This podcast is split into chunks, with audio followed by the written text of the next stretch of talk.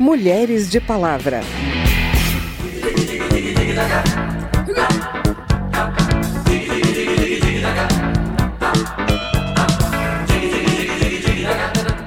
As mulheres foram as que mais sentiram os efeitos econômicos em relação ao desemprego, ao subemprego, à perda de postos de emprego, suspensões de contratos. Sem perspectiva, se mostrou um grande número de mulheres em trabalhos informais, ambulantes e onde é que elas vão buscar o sustento das suas famílias. Oi, o programa de hoje é sobre trabalho, como gerar renda e sustentar a família, um dos maiores desafios que vamos enfrentar nesse ano, com os efeitos mais profundos da pandemia na economia do nosso país. A preocupação com o desemprego é crescente e as mulheres estão entre as mais preocupadas. A gente mostra que a saída que elas estão usando é serem donas do próprio negócio.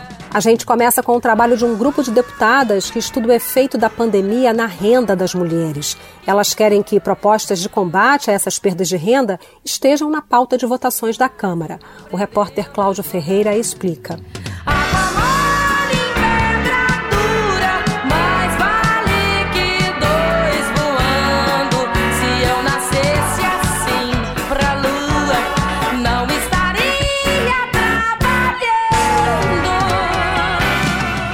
Lançado em setembro de 2020 pela Secretaria da Mulher da Câmara, o Grupo de Trabalho Mulher e Economia foi criado para discutir os impactos econômicos da pandemia do coronavírus na vida da população feminina e a desigualdade de gênero no mercado de trabalho. Os primeiros debates contaram com representantes de órgãos como o IPEA, Instituto de Pesquisa Econômica Aplicada, e do ONU Mulheres, o braço da Organização das Nações Unidas voltado para as questões de gênero a partir dessas reuniões, surgiram propostas como garantir creches públicas em todo o país e discutir as reformas administrativa e tributária sob o olhar específico da parcela feminina da população para a coordenadora do Grupo de Trabalho Mulher e Economia, deputada Alice Portugal, do PCdoB da Bahia, os prejuízos decorrentes da pandemia afetaram particularmente esse segmento da população. As mulheres foram as que mais sentiram os efeitos econômicos em relação ao desemprego, ao subemprego, à perda de postos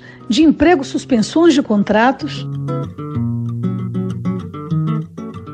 A Secretaria da Mulher formalizou o apoio a projetos já em tramitação na Câmara, sobre temas como a manutenção da renda emergencial básica, o direito às mulheres com comorbidades de optarem pelo teletrabalho e a prorrogação, em alguns casos, da licença maternidade ou da licença saúde. A perspectiva é que, logo que comecem as atividades legislativas, novas propostas sejam apresentadas. Outra contribuição feita a partir das discussões do GT Mulher e Economia é a recomendação para que qualquer planejamento de políticas públicas leve em conta recortes de gênero, raça e diferenças regionais. Da Rádio Câmara de Brasília, Cláudio Ferreira.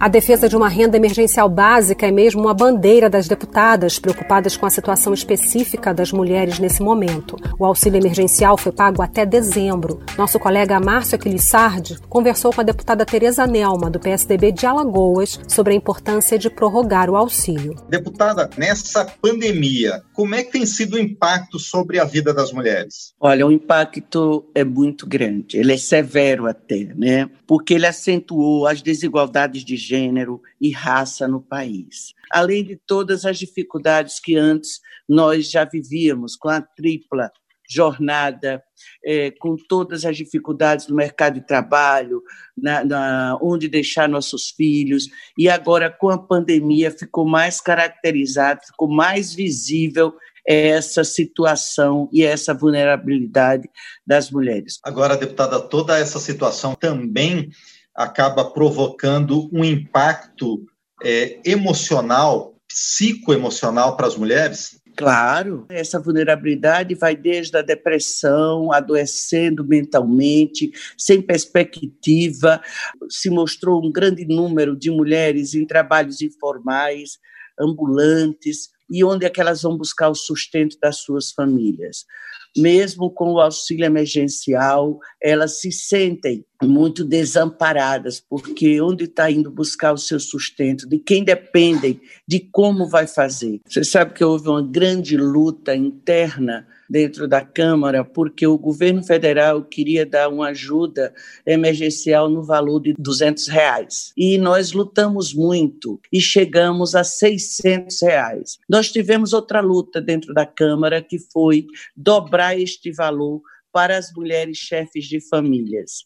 Aí o que aconteceu? Apareceram homens mostrando, é, forjando documentos, dizendo que ele era o responsável por aquela família, e muitos receberam. Tem ajudado bastante, mas ainda nós temos milhares, dezenas de mulheres que ainda não tiveram esse acesso, porque elas dão entrada e vêm sempre os entraves, quer sejam burocráticos ou de documentos também, que foi outro grande problema levantado no nosso com a pandemia, que é a questão da documentação legal. É a questão de você não ter um registro, de você não ter uma carteira de identidade, um CPF, de você não estar atualizado com seu cadastro único. Vamos lutar para que esse, esse auxílio ele seja ampliado, porque nós estamos antevendo um pós a pandemia muito triste de desempregos, principalmente com as mulheres.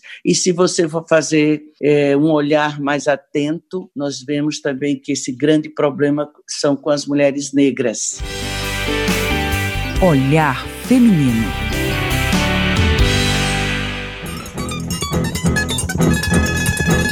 E o que as mulheres já estão fazendo? Abrindo negócios. Isso não é de hoje, mas na pandemia, empreender é mais do que nunca uma necessidade para elas. Escuta só essa entrevista que a repórter Verônica Lima fez com a Marcela Quiroga, diretora da Rede de Mulheres Empreendedoras.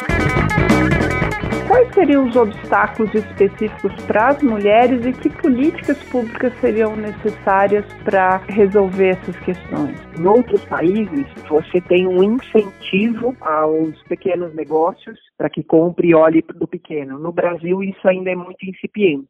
A gente começou alguns movimentos de compre do pequeno, compre do empreendedor há poucos anos.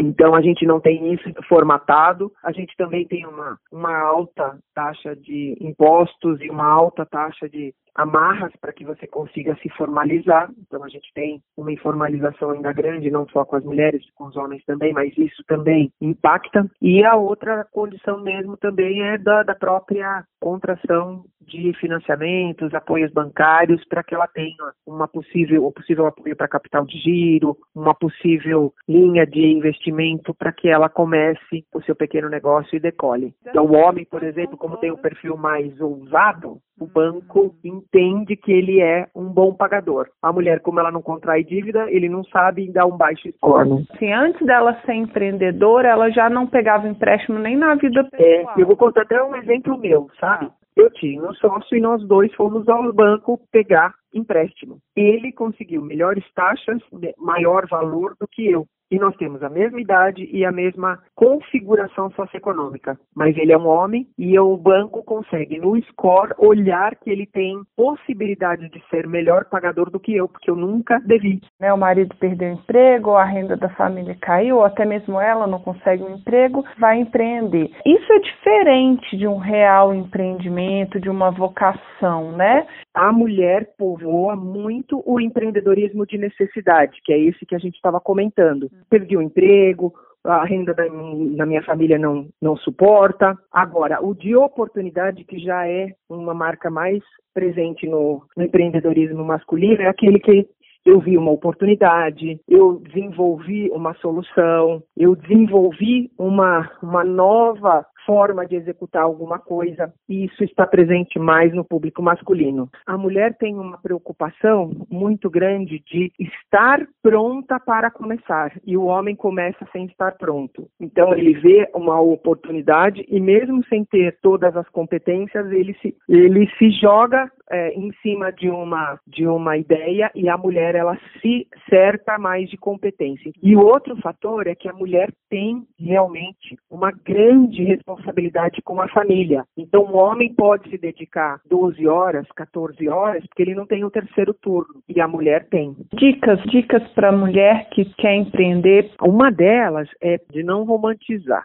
ela ter realmente uma preocupação que o negócio dela seja uma solução, seja efetivamente algo que solucione o problema de alguém. Então ela primeiro mapeie e veja que aquele, aquela região não tem vários salões de beleza. E aí ela olha a oportunidade de mapeando ali, montar um negócio deste gênero. Ao mesmo tempo, se ela mapear e ver que aquilo tem muita gente, ah, mas é o que eu sei fazer é isso. Tá, então você veja outra região, porque esse mapeamento é muito importante para ela não entrar num embate e numa canibalização de, de lucro, né, de renda. A outra parte importante é realmente buscar conhecimento digital. Não é só por conta da pandemia, né? É bem complexo hoje a gente não ter uma busca de clientes e aumentar a geografia. Hoje, mais de 70% dos negócios dos empreendedores viram pelo WhatsApp. É, se ela tem uma utilização melhor do, do digital, ela consegue ter maior alcance.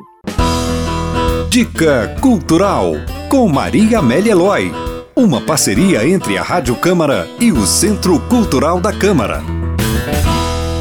E para inspirar você nessa batalha de trilhar o próprio caminho, a gente mostra um exemplo de mulher que enfrentou a sociedade do século XIX para ser o que ela queria ser diga uma coisa: quando seu professor de literatura do ensino médio trabalhou em sala textos do parnasianismo brasileiro, ele falou sobre uma escritora chamada Francisca Júlia? Ou só apresentou para sua turma sonetos dos poetas Olavo Bilac, Raimundo Correia e Alberto de Oliveira? Francisca Júlia ficou famosa no final do século XIX e início do século XX como a musa impassível, grande sonetista, e depois caiu no esquecimento, ignorada pela nossa historiografia e nossa crítica literária. Ainda bem que nos últimos anos, algumas universidades e editoras resgataram o nome dela. Hoje é considerada por muitos especialistas como a mais autêntica representante do parnasianismo de padrão francês no Brasil. Mas o mais incrível é que ela foi muito além e não se limitou às amarras de uma escola literária criou também belos poemas místicos, com essência simbolista. Publicou apenas quatro livros, uma obra razoavelmente pequena, mas bem requintada e consistente, que merece ser desfrutada pelo grande público. Ouça agora um poema de Francisca Júlia, Anfitrite, a deusa dos mares na mitologia grega. Louco as doudas, roncando em látegos ufano, o vento a seu furor colérico passeia. Enruga e torce o manto a prateada areia. Da praia, zune no ar, encarapela o oceano. A seus uivos, o mar chora o seu pranto insano. Grita, úlula revolto, e o largo dorso arqueia. Conta-se que o jornalista João Ribeiro, um dos grandes críticos literários do fim do século XIX, ao ler o soneto Musa Impassível nas páginas de A Semana, em 1893, ficou admirado com a perfeição do poema, tendo duvidado que havia sido escrito por uma mulher. João Ribeiro questionou se o uso do pseudônimo feminino não teria sido brincadeira de Raimundo Correia, Olavo Bilac ou Alberto de Oliveira. Esclarecida a verdade sobre a autoria, Francisca Júlia tornou-se conhecida e admirada, e aos vinte e poucos anos já tinha consolidado nas rodas culturais totalmente dominadas por homens sua reputação de escritora de frieza clássica. Para reparar o erro, João Ribeiro fez questão de prefaciar e divulgar o primeiro livro de Francisca Júlia, intitulado Mármores, publicado em 1895. Educadora idealista, foi cofundadora da revista Educação em 1902 e uma das pioneiras da literatura para crianças no país. E esse foi o Mulheres de Palavra, que teve produção de Cristiane Baker e João Paulo Florencio, reportagens de Maria Amélia Eloy, Verônica Lima, Cláudio Ferreira e Márcio Aquiles Sardi. Trabalhos técnicos de Marinho Magalhães, apresentação e edição de Vera Morgado e coordenação de Márcio Aquiles Sardi. Se você tem alguma dúvida, manda pra gente. O e-mail é radio@câmara.leg.br e o WhatsApp é 61 999 78 90 80. O Mulheres de Palavra é produzido pela Rádio Câmara e transmitido pelas rádios parceiras em todo o Brasil, como a web rádio Monster Pop de Campo Limpo Paulista, São Paulo. Você pode conferir todas as edições do programa no site radio.câmara.leg.br e no seu agregador de podcast preferido. Obrigada! Até o próximo programa.